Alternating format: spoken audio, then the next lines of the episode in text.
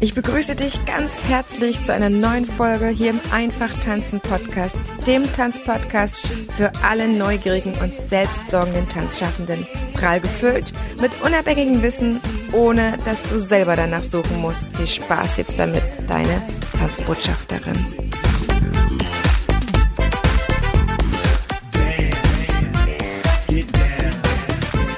Herzlich willkommen zu dieser Folge, in der ich dich hinter die Kulissen zum zweiten Online-Fachtag mitnehmen werde. Wir schauen behind the scenes, was war die Idee, was war die Planung und was habe ich vielleicht vom ersten zum zweiten auch nochmal bewusst verändert. Ich gebe den kleinen Ausblick, ob es was Drittes geben wird und nochmal meine drei größten Learnings. Lass uns dann mal direkt reinstarten in meinen Ausgangspunkt. Mein Ausgangspunkt für den zweiten Online-Fachtag war der erste Online-Fachtag und dazu war einfach die Idee oder der Wunsch in mir selber im letzten Sommer aufgekommen, Mensch, es gibt so viele tolle digitale Formate wie Online-Kongresse schon in anderen Sparten. Ich hätte das gerne auch für meine. Und die Tanzwelt war im Sommer wieder erstmal ein bisschen ins Tanzen gekommen, in Fahrt gekommen und durften öffnen, zwar unter strengsten Bedingungen, aber damit war jeder erstmal wieder beschäftigt und auch ich hatte einige zum Glück Hochzeitstanzpaare, die mich gebraucht haben. Von da gesehen verschob sich das so in den Herbst rein und dann wurde mein Wunsch einfach wieder größer. Dann war klar, wir müssen auch in einen erneuten Lockdown. Und ich wollte einfach weiter wachsen und habe dann beschlossen, ich mache das und habe einige meiner Freunde angesprochen und Kollegen, von deren Arbeit ich sehr überzeugt bin nach wie vor und die für mich auch zum Zusammenarbeiten in Frage gekommen sind, auch hinsichtlich ja einer gewissen Unkompliziertheit. Und ich habe äh, auch beim zweiten Mal jetzt zum Beispiel einfach keine Verträge gemacht, weil das Vertrauen so groß ist, dass das es einfach nicht braucht. Dann war der nächste Schritt zu schauen, was für Systeme werde ich nutzen? Wie werden wir den präsentieren, den Online-Tag? Es braucht ja dafür eine Buchungsseite oder eine Verkaufsseite, Landingpage, wie auch immer du das nennst. Dann zu schauen, ja, es braucht dann definitiv richtige Themen. Also es war ja nicht nur klar, wen ich dabei haben möchte, sondern wir haben dann schnell die Themen gefunden. Das ging wirklich äh, relativ in kurzer Zeit, muss ich sagen. Darüber bin ich auch immer wieder dankbar, weil so liebe ich das tatsächlich auch zu arbeiten, dass man schnell in die Umsetzung kommt. Themen waren festgelegt ich hatte dann die Idee, machst, lasst uns eine Podcast-Folge zusammen machen, dass jeder noch mal so ein bisschen was zu seinem Thema einspricht. Und das habe ich zum Beispiel auch beim zweiten Online-Fachtag wieder gemacht. Das fand ich total sinnvoll, da einfach noch mal etwas als kleine Geschmacksprobe zu haben, so einfach hörbar. Dann war die Seite gebaut und dann ging es eigentlich schon in die Werbung, Facebook Veranstaltungen erstellt, in den Newsletter rein. Und man merkt ja ein paar Sachen an einer, an einer ersten Veranstaltung, wenn man dann das zweite Mal noch haben möchte oder Auflage, könnte man auch nennen oder Volume One Two, ähm, dass viele Sachen dann einfach gut funktioniert haben, weil es einfach das erste Mal war, dass so etwas angeboten wurde, wirklich äh, für Deutschland, Österreich oder die Schweiz. Und da haben sehr, sehr viele mitgemacht, waren auch noch durch den Sommer vielleicht ein bisschen finanziell besser dargestanden, so dass wir mit Hilfe des Deutschen Berufsverbandes für Tanzpädagogik, DBFT, in dem ich Mitglied bin, da auch wirklich 40 Kollegen ja gewinnen konnten oder unterstützen konnten, dass sie dann einfach ihre Fortbildung machen konnten durch den Fachtag. Und der ging einen Tag lang der erste. Und für den zweiten Fachtag war dann einfach, weil der erste sehr, sehr voll war, dann der Wunsch vieler Mitglieder, wir machen das auf zwei Tage. Aber was man halt auch ein bisschen immer unterschätzt ist, also ich für mich erstmal zwei Tage sind auch doppelt so viel Aufwand. Außer dass ich eine Landingpage habe und nicht zwei bauen muss, ist eigentlich so gut wie alles doppelt. Auch zwei Tickets und so weiter. Und das, was man auch als Teilnehmer vielleicht unterschätzt, sind zwei Tage ist auch meistens, naja, nicht ganz doppelt, aber es ist doch mehr Preis. Es ist ein höherpreisiges Ticket dann. Deswegen ist mein Fazit, das kann ich dir jetzt schon vorwegnehmen, auf jeden Fall, dass ich das nur noch an einem Online-Tag mache, an einem Tag die Online-Veranstaltung, weil natürlich knackt man es immer ein bisschen voll, aber das Seminaraufzeichnungsticket ist dann einfach entsprechend günstiger zu haben, wenn man sich die Aufzeichnung holt. Und ich finde, dass man dann auch besser entscheiden kann, ne, wer ist ein Spätaufsteher, Frühaufsteher, dass man dann trotzdem noch genug macht und genug hat. Wenn man jetzt zum Beispiel ein Spätaufsteher ist, dass man einfach abends auch noch was hat und nicht nur dann bis zum frühen Abend. So war mein Gedanke auch damals schon. Die Idee kam mir dann jetzt vor ein paar Tagen in Anlehnung an den Tanzmedizin-Kongress, den TAMIT, der, an dem werde ich jetzt am Wochenende teilnehmen. Die machen einfach ein paar Präsenzveranstaltungen, äh, ein paar Online, also digitale Veranstaltungen und ein paar Konserveveranstaltungen. Die Idee finde ich wirklich gut.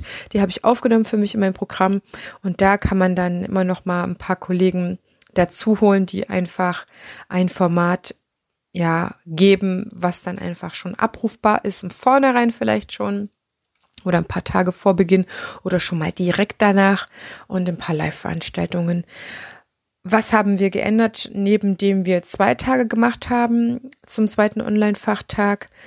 Wir haben weiteren Dozenten mit an Bord gehabt und in den Tickets waren nun alle Replays drin. Das heißt, beim ersten Online-Fachtag habe ich noch entschieden oder unterschieden in Tickets mit Aufzeichnung und ohne. Und da haben wirklich 90 Prozent oder 80 Prozent, 85 Prozent es mit Seminaraufzeichnung gekauft, so dass ich mir dann gesagt habe, okay, wir machen das in alle Tickets rein. War natürlich dann auch klar das Risiko, indem ich diese Komponente auch nochmal ändere neben den höheren Preisen, dass da auch vielleicht weniger zuschauen wollten. Es haben auch wieder ein paar gefragt, wie beim ersten Mal, ob man einzelne Seminare buchen kann. Aber da kann ich schon dir, falls du irgendwann mal selber online veranstalten willst, sagen, es ist ein wahnsinniger Mehraufwand, wenn man anfängt, einzelne Seminare ähm, buchen zu lassen, weil wir hatten immerhin elf Stück. Das heißt, du hast dann elf kleine Veranstaltungen anstatt ein großes. Also es ist wirklich utopisch, das dann wirklich sinnvoll zu verbuchen, zumal du ja dann auch immer wieder den Check-in machst. Das ist ja dann nicht wie bei einer Präsenzveranstaltung, dass dann allen ein Veranstaltungsticket gibst, so ein Fachtagsticket, das hat dann jeder um den Hals hängen und äh, das zeigt man dann einfach vor. Wenn es dann nur der Titel der Veranstaltung, des Seminar draufsteht, dann kann der halt nicht rein oder Bändchen, was es dann immer so gibt. Ne? Aber, online kann ich dir das überhaupt nicht empfehlen. Das wusste ich schon im Vornherein, dass ich das nicht anfangen werde. Von daher gesehen tut es mir dann total leid für diejenigen, die dann nicht mitmachen können. Aber das ist, man muss immer gucken, was dann auch wirklich bewerkstelligbar ist. Und dann ist es ja auch so das Ding, bei mir gibt es einen pauschalen, eine pauschale Vergütung dann als Honorar für die Dozenten. Wie soll ich denn das berechnen, wenn dann bei dem ein äh, 20 gebucht haben, bei dem anderen 30, bei dem nächsten 40? Also das ist wirklich auch ein, ein großer Aufwand für den Fachtagsteilnehmer, der da ein Interesse hat, wirklich das ganze Ticket zu buchen. Also da müsste ich dann ja jedes einzelne Ticket von den Vorträgen auch nochmal ganz anders bepreisen. Ähm, also das ist wirklich gewurschtelt. das habe ich erstmal nicht genommen. Wenn du immer noch eine Lösung hast, die dort an der Stelle greifen würde, dann schreib mir das bitte in die Kommentare oder in der E-Mail oder auch in meine Fachtagsgruppe, die ich jetzt habe. Das äh, würde mir sehr helfen. Aber das äh, hat gut funktioniert. Und ich habe noch für die Teilnehmer wie auch die Dozenten einen Guide gemacht, einen Fachtagsguide. Das heißt, die Teilnehmer haben hier alle QAs drin gehabt die sich im Vornherein beim ersten Fachtag gesammelt haben. Das hat, da habe ich ein bisschen nachjustiert und das war halt dann ein Ding an die Hand, das kann man sich runterladen, gegebenenfalls ausdrucken und was äh, direkt zum Nachlesen. Und auch für die Dozenten, um alle in dem Vorbereitungsprozess ordentlich mitzunehmen. Und das hat mir auch so ein bisschen den Popo gerettet, als wir noch an dem Montag vor Veranstaltungsbeginn einen Dozentenwechsel hatten, beziehungsweise da auf mich ein Dozentenwechsel zugekommen ist. Ronny konnte ja nun leider nicht mitmachen, weil er familiär wirklich ganz, ganz arg zu tun hatte und da unterstützen musste. Deswegen musste ich dann innerhalb von zwei Tagen neuen Kollegen finden. Und ich sag dir mal so, wenn du ein tolles Netzwerk hast, dann gelingt das auch relativ schnell. Liebe Grüße da an den Hardy Hermann vom BDT, der mir den Timo Bertram Breuer empfohlen hat und wir deswegen dann einfach schon Mittwoch wussten, dass es einen neuen Kollegen gibt, der dieses Thema auch ganz toll besetzen wird. Sonst hätte der Timo nicht so schnell ohne den Fachtagsguide auch alle Infos gehabt. Sonst hätte ich auch noch mal, ja, keine Ahnung, zwei Stunden ihn briefen müssen oder ihn durch den ganzen Prozess noch mal führen müssen. Von der gesehen, für diese Prozessoptimierung sind solche Sachen einfach Gold wert. Und beim, bei einem nächsten Mal würde dann auch das gesamte Programm drin sein. Das habe ich dann spät erst auf dem letzten Drücker eigentlich nur für die Fachtagsmitglieder dann noch mal zusammengefügt in einem, in der PDF. Das will ich dann auf jeden Fall bei einem nächsten Mal All-Inclusive haben. Ich hatte auch mal so ein paar Ideen, ob man vielleicht noch so ein Deluxe-Ticket austeilen könnte, dass man sagt, okay, dies und das und jenes ist jetzt ganz exklusiv dann noch mit, mit drin, zum Beispiel nur eine Austauschrunde mit den Dozenten, wo man ganz exklusiv nochmal die fragen kann und nochmal spezielleres Material. Das ist dann so eine Idee, die ich mir dann einfach auch von anderen Kongressen abschaue, wie das zum Beispiel Gedankentanken oder Feminist machen oder so, an denen ich ja auch schon selber dran teilgenommen habe. Aber man muss dann halt immer schauen, wie die Ressourcen sind für den Fachtag. Denn tatsächlich, das war eines meiner großen Learnings an der Stelle. Der zweite Fachtag war genauso aufwendig, fast noch aufwendiger als der erste Fachtag, weil dann einfach diese Qualitätsmerkmale dazugekommen sind und man dann, weil man es ja besser machen möchte, schon in so eine Qualitätsentwicklung reingeht. Das ist also etwas, wo ich gemerkt habe, boah, digitale Veranstaltungen brauchen mindestens genauso viel Vorbereitungszeit wie Präsenzveranstaltungen. Vor allen Dingen, wenn es darum geht, dass man es ja dann mit neuen Systemen zu tun hat und die sich dann einfach erstmal erschließen muss, erstmal lernen muss. Und das waren eigentlich schon so die großen Gestaltungssachen. Ähm, mein drittes Learning an der Sache, aus der Sache war auf jeden Fall virtuell kann es auch einen richtig tollen Austausch mit einer guten Energie geben. Das war beim ersten wie beim zweiten Mal auf jeden Fall sehr, sehr wahnsinnig beeindruckend. Beim ersten Mal hatten wir über 70 Teilnehmer, jetzt über 50. Und der Großteil hatte beim zweiten Fachtag auch wirklich die, die beiden Tage gebucht. Das war irgendwie vielen wichtig. Aber auch so ein bisschen die Gelassenheit, okay, ich habe auf jeden Fall die Aufzeichnung, deswegen kann ich es mir leisten, leisten abends bei dem oder dem Event nicht dabei zu sein, ne? wenn dann doch die Kinder einen brauchen, dann zu sagen, okay, ich verpasse jetzt beruhigenderweise einfach nichts. Ein Ausblick auf Volume 3, auf eine dritte Auflage ist, ich habe da prinzipiell schon Bock drauf. Ich weiß aber mittlerweile, dass ich das ohne Assistenz nicht machen möchte. Nicht, weil ich es nicht packen würde, aber es hat mir doch einen ganzen Monat lang die Arbeitszeit an verschiedenen anderen, ähm, ja, wie soll ich sagen, Projekten oder Aufgaben blockiert. Und das ist dann halt einfach, ja, too much, sage ich mal so, weil ich will auch in anderen Themenbereichen vorkommen, vorankommen und ja, mein Online- Kurs, meinen ersten jetzt für das Dance Selling machen. Ich habe jetzt auch schon den zweiten als Idee, den gibt's aber eigentlich schon, die Vorbereitung dazu ist eigentlich schon vor zwei Jahren ungefähr gelaufen oder zweieinhalb Jahren. Von da gesehen jetzt einfach nochmal die Zauberkiste Kindertanz richtig an den Start bringen. Das sind auch Themen, an denen ich dann ein bisschen leiser arbeiten werde und mal nicht so viel Wellen schlagen werde. Ich bin ja wirklich manchmal ein ganz schöner Wellenschlager. Vielleicht bin ich auch manchmal, denkst du dir so, ein Schaumschläger. Aber ich sehe das eigentlich ganz locker und äh, reflektiere mich da eigentlich mal ganz gut selber auch. Ähm, der Ausblick zum, zum Volume 3 ist also die Assistenz, die dann einfach verschiedene Sachen zusammenträgt und verändert und auch anpasst, wo ich einfach schon vorgearbeitet habe und es dann einfach nur noch anders befüllt werden muss und das aber dann wirklich auch Zeit schluckt, muss ich sagen.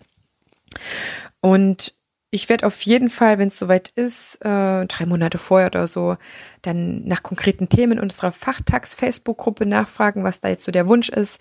Da werde ich teilweise ähm, ja nicht alle Themen sich wünschen lassen, sag ich mal so, weil ich habe auch, ähm, glaube ich, ein ganz gutes Gespür, was so die Community sich wünschen kann oder was eben auch gerade gebraucht ist, was gefragt ist. Vielleicht wird es dann einen Vortrag zum hybriden Tanzunterricht äh, digital und Präsenz äh, geben. Mal schauen, wie das dann am Start ist und noch ein paar andere Sachen. Aber einerseits Impulse zu liefern und andererseits halt einfach diese schönen Seminare zu haben, wie wir das jetzt beim Korrigieren ohne Korrigieren hatten, einfach schön zu zerlegen, aber auch Sachen, die gut mitzutanzen sind, das sind äh, spannende Sachen.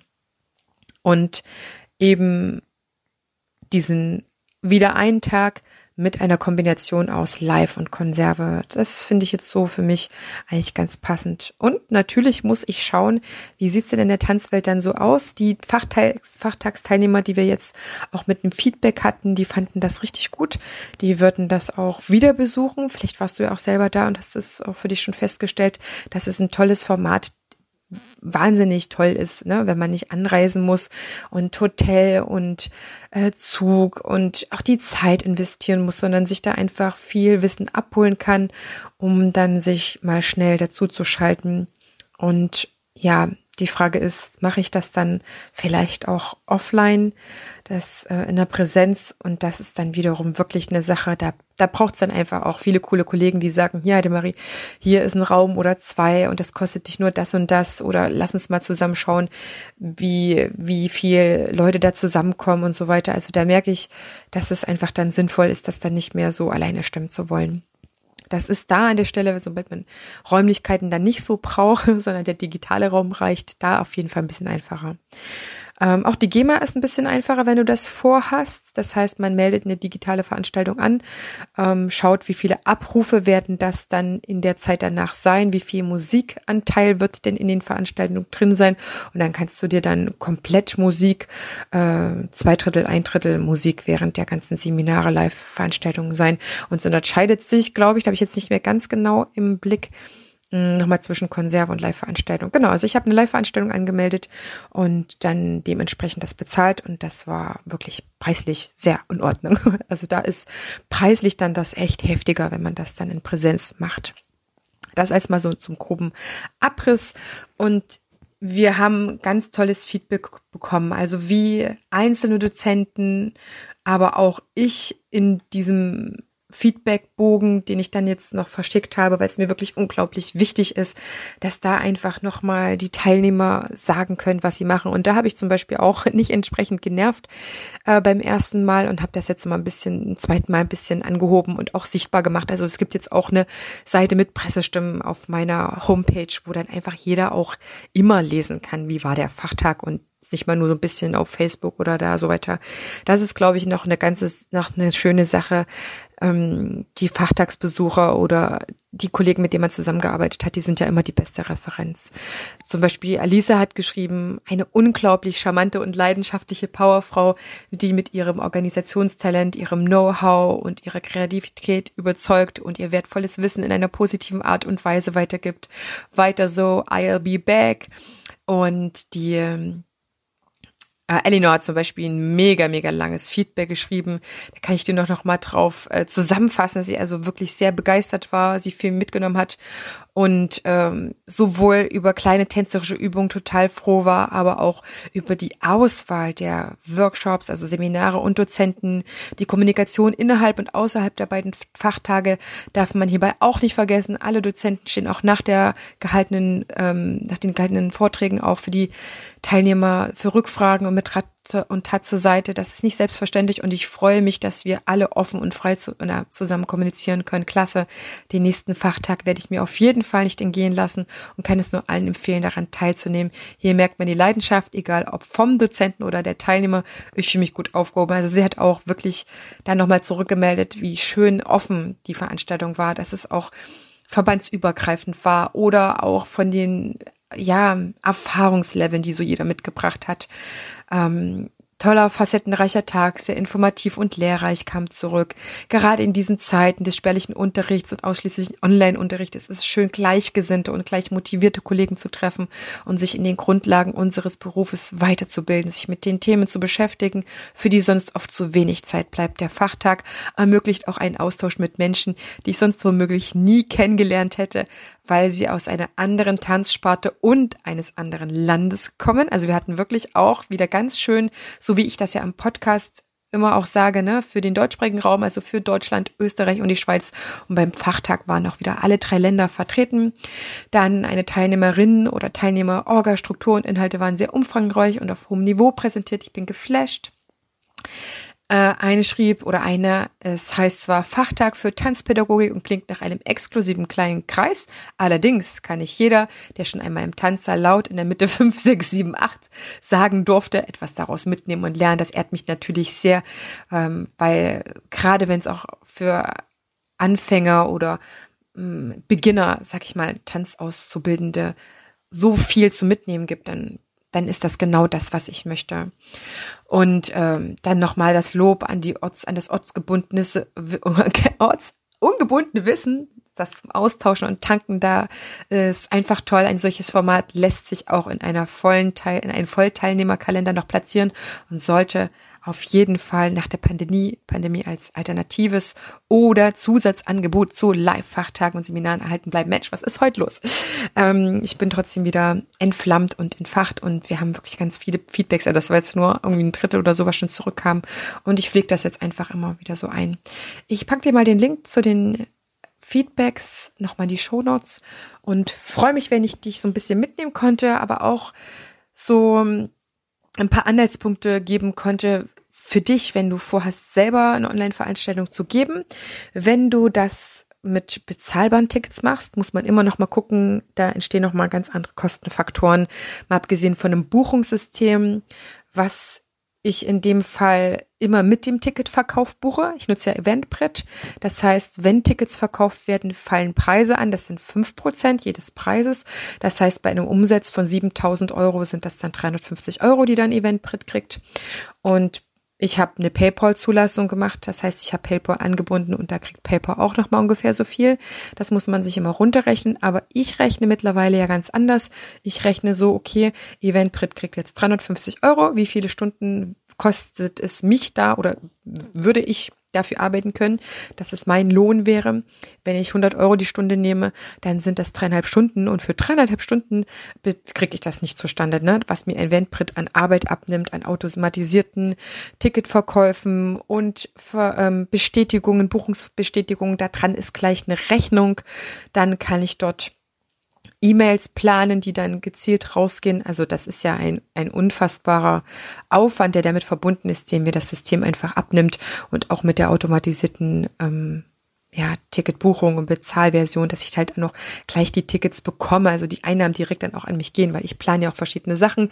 Dann natürlich das Dozentenhonorar und äh, solche Sachen wie äh, SurveyMonkey bezahle ich auch jeden Monat mit über 30 Euro tatsächlich, um die ähm, um den Fachtag oder die Fachtage, auch meine eigenen Seminare hinterher zu evaluieren, also zu schauen, wie ist da diese, diese Rückläufe oder die Feedbacks. Das sind so erstmal die ersten Kostenpunkte, die man sich so ein bisschen noch überlegen muss. Und was ich dir schon erzählt hatte, GEMA und dergleichen. Also kommen immer noch mal ein paar Sachen zusammen. Das ist etwas, ähm, ja, was man als Veranstalter einfach dann auch immer im Blick haben muss. Das hatte ich ja als Tanzschulinhaberin auch. Ich habe Veranstaltungen gegeben und genauso muss das dann auch online organisiert werden. Das also mal dazu. Dieser Einblick in die Veranstaltung, zweiter Online-Fachtag für Tanzpädagogik. Mich hat es geflasht, wie viel wieder so toll mit dabei waren, was für eine Energie da ist, was für ein Spirit, auch der Wunsch, sich auszutauschen. Und ja, eine Sache habe ich noch vergessen. Ich habe zum zweiten Fachtag noch am Samstagabend ein Fachtagsdiskussion eingebaut oder Austausch.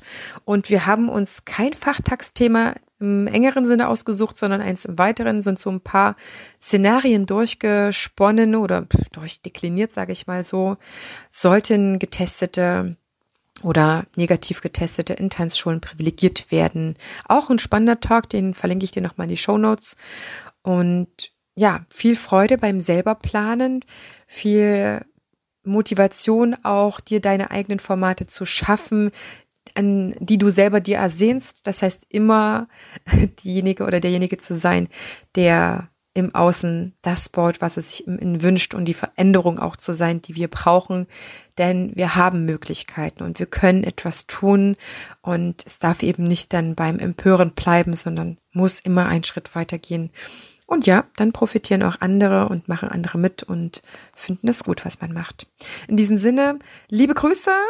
In der nächsten Folge stelle ich dir ein weiteres virtuelles Austauschformat vor, also ein richtiges Austauschformat, das TAT, mit dem Matthias Müller und dem Oliver Fleidel zum virtuellen Tanzlehrer Austauschforum, dem TAT, sprechen wir weil ich finde es einfach wahnsinnig spannend, was an Veranstaltungen jetzt kommt. Und ich interessiere mich einfach, wie das andere machen, wo da die Schwerpunkte sind. Von daher gesehen, schalte auch unbedingt rein.